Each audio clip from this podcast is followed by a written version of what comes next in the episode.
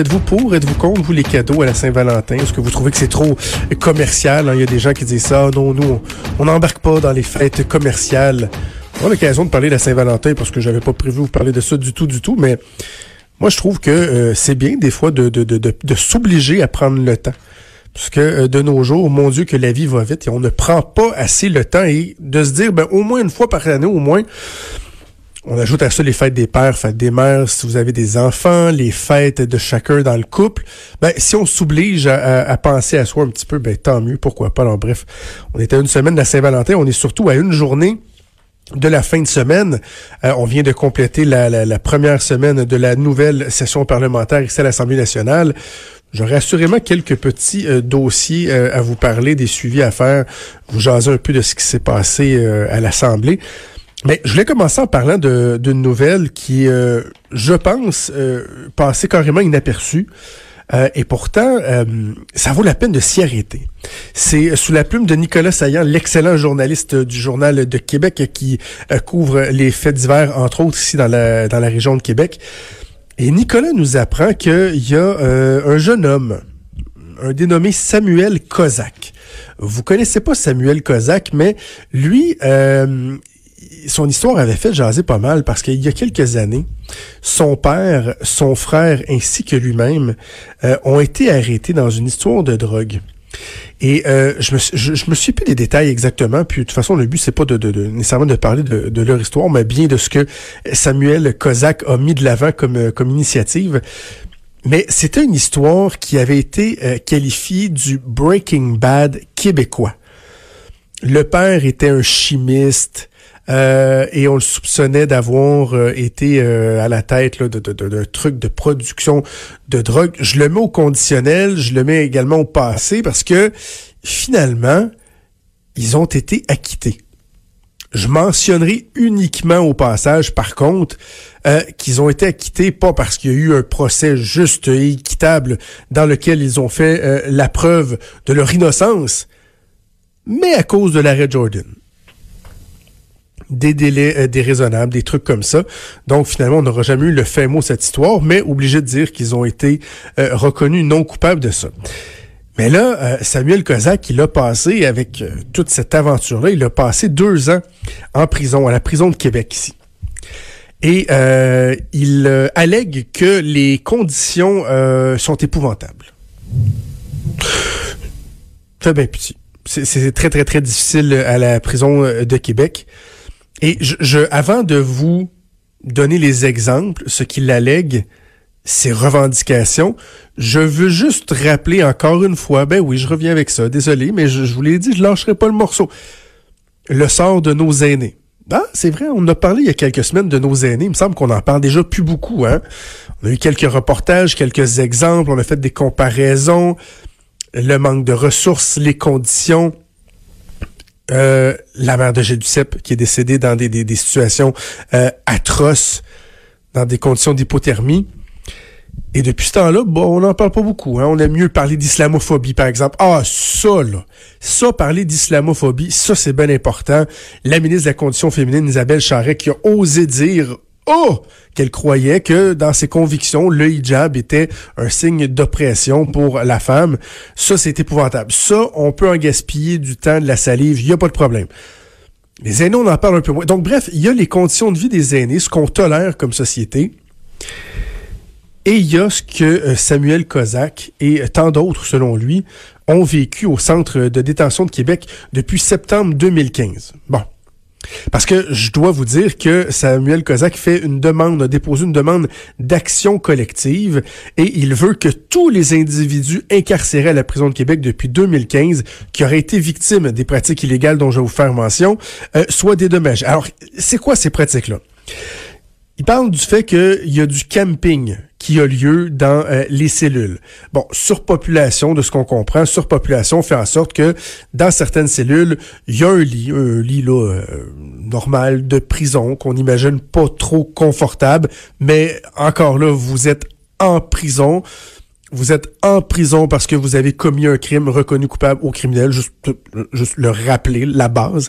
Euh, donc, je dis pas qu'il faut qu'il y ait des traitements inhumains. Non, non, non, non c'est pas ça que je dis. Par contre, c'est pas un hôtel 5 étoiles. C'est pas ce à quoi on s'attend. Bref, c'est là, il y a un lit. On imagine une petite structure de, de, métal, d'acier, avec un petit matelas. Et là, dans des cas de surpopulation, nous dit-on, euh, c'est le camping qui entre euh, en, vigueur, c'est-à-dire qu'on va mettre pardon, un matelas au sol à côté. Et là, lui dit que ça fait en sorte que euh, parfois la personne se trouve à 20 cm d'une bolle de toilette et que c'est des conditions qui sont complètement insalubres. Bon, là-dessus, deux choses. Euh, je suis d'accord que c'est peut-être pas l'idéal. On peut peut-être demander à ce que la situation change, qu'on construise d'autres prisons si on manque de place, qu'on gère mieux nos affaires. Euh, il y a aussi la, possibilité de juste dormir la tête de l'autre côté. Moi, je dis ça de même, là. si le matelas est de même avec la tête à côté du bol, ben, au lieu de 20 pouces, mets-toi, mettons, 5 pieds, 10 pouces plus à l'opposé, c'est tes pieds qui vont être proches du bol. À limite, je dis ça de même, à limite, ça pourrait être une, alternative. Euh, aussi, euh, salubrité. Bon, il, semblerait que euh, les détenus se retrouvent des fois avec des cheveux dans leur nourriture. Ben oui, moi aussi, j'ai déjà été au restaurant, j'ai déjà eu des cheveux dans, dans une soupe, dans un repas, à qui ce n'est pas arrivé. Par contre, j'ai pas fait de, demande d'action collective. moi, je suis trop gêné pour demander à ce qu'ils changent mon plat. Je sais qu'il y en a que certains qui vont faire ça. Ils vont dire, ouais, ouais, j'avais un cheveu dans ma soupe, là. Vous changez ma soupe, ça m'écœure un peu. Moi, je vais être du style à enlever le cheveu, à être écœuré parce que je suis un petit peu mal au cœureux, mais comme j'ai un côté gêné, drôle à dire de quelqu'un qui, qui, passe sa vie à, se faire aller le manche-patate dans les médias, mais je suis un peu gêné. Moi, euh, commander une pizza ou commander quelque chose au restaurant au service à l'auto. J'ai beaucoup de difficultés avec ça. Donc, euh, bref, moi, je ne fais même pas changer euh, ma bouffe. Donc, euh, encore moins une action collective pour une coupe de cheveux de temps à autre dans des repas. Je vous dis pas que c'est bien, là. Je dis pas que c'est bien, mais juste regardons ensemble si ça vaut la peine. Il déplore aussi le fait qu'il y ait des fouilles à nu, dit-il, de façon arbitraire et illégale. Il parle d'une fouille annuelle conduite sans motif raisonnable. bon. On entend beaucoup parler des problèmes de circulation de drogue en prison. Euh, des prisonniers qui fument des cigarettes alors qu'ils sont pas supposés d'en avoir, qui fument des joints alors qu'ils sont pas supposés d'en avoir, qui ont de l'alcool alors qu'ils sont pas supposés d'en avoir, qui ont des armes alors qu'ils sont pas supposés d'en avoir, qui sniffent de la drogue alors qu'ils sont pas supposés d'en avoir. Bref, tu sais, il y a des drones, il y a des gens qui s'introduisent des choses dans des drôles de places. Il y, en a, là. Il y a une circulation de matériel, de choses prohibées en prison. Donc, on me dise que c'est un crime qu'on fasse des fouilles aléatoires sans que ce soit évidemment invasif. Le but, c'est pas de trapper à personne, puis de, bon, pas besoin de faire de, de, dessin, mais si on a des fouilles qui s'est fait de façon euh, réglementée, je vais le dire ainsi, je vois pas qu'est-ce qu'il y si terrible que ça.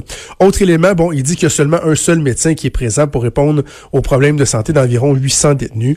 Euh, c'est vrai que ça m'apparaît, ça m'apparaît assez, assez mince. C'est pas parce que vous êtes détenu que vous avez pas le droit euh, d'avoir quelqu'un qui va s'occuper de vos problèmes de santé. Je pense que c'est, c'est, c'est normal qu'on s'attende à ce qu'il y ait, euh, à ce qu'il y un traitement acceptable à ce niveau-là. Alors, pour les éléments dont je viens de vous mentionner, Samuel Kozak dit là, on doit être dédommagé. Et euh, donc, dans son action, sa demande d'action collective, voici ce qu'il propose une indemnité de base de 25 000 dollars. Et là, vous dites, OK, 25 000 dollars, ça c'est pour le nombre de détenus. Euh, bon, on comprend qu'il dit ici un médecin pour 800 détenus, 800 détenus sur une base de 5 ans. Il y en a qui sont là plusieurs années. 25 000 divisé par euh, quelques milliers de détenus. Bon, c'est pas si Non, non, non, non, non. Une indemnité de base de 25 000 dollars par détenu. À cela s'ajouterait 10 000 dollars de dommages punitifs, hein, comme que vous poursuivez quelqu'un, puis que dommage à votre réputation, quoi que ce soit, là, on, va ajouter des dommages punitifs. Donc 10 000 dollars, on est à 35 000 dollars. Là, vous vous dites peut-être, ouais, ça me semble peut-être être un peu euh, gonflé, un peu, un peu exagéré comme ça. Attendez, c'est pas fini. Samuel Kozak, lui, dit, en plus de ça, j'exige 1000 dollars en dédommagement par jour de détention. Donc, j'ai pris là, j'invente probablement, mais prenons une moyenne de, de, deux ans. mettons deux ans de prison. A que c'est plus, d'autres c'est moins, je sais pas. Deux ans, bon, c'est 25 000 dollars euh, de base, plus un 10 000 dollars en punitif, c'est 35 000 dollars. Deux années à 1000 dollars par jour, c'est 730 000 dollars. On est rendu à 765 000 dollars. Fois, il y a 800 détenus par année à peu près. Donc, on parle de quelques milliers de détenus probablement qui seraient détenus avec le va, euh, qui seraient touchés avec le va-et-vient.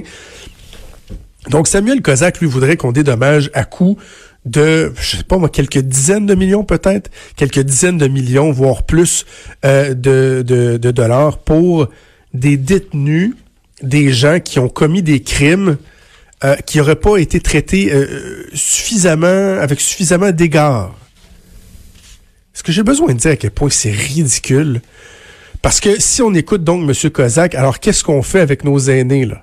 Je reviens, bouclons la boucle. Qu'est-ce qu'on fait avec nos aînés qui sont traités de manière ignoble dans des CHSLD, qui sont laissés à eux-mêmes, qui ont des euh, soins de piètre qualité, la nourriture, la maltraitance, institutionnel, etc. Donc, imaginez, là, euh, qui va se lever donc au nom des aînés pour demander à ce qu'il y ait des dédommagements de la sorte, franchement, je trouve ça un peu ridicule. Et je terminerai en disant que Samuel Kozak n'a jamais été jugé pour les crimes euh, qu'on lui reprochait. Il a été, il a été, il a été innocenté, mais il n'y a pas eu de procès.